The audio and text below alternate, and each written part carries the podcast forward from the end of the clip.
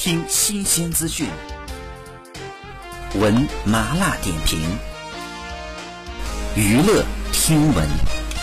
关注娱乐资讯，这里是春娱乐。十月二十二号，郑恺在采访当中公布了妻子苗苗产女的喜讯，称特别感谢我的太太，非常的辛苦，希望大家给她一点时间，让她好好休息。还开玩笑的说，未来要多赚奶粉钱了。好，以上就是本期内容，喜欢请多多关注，持续为您发布最新娱乐资讯。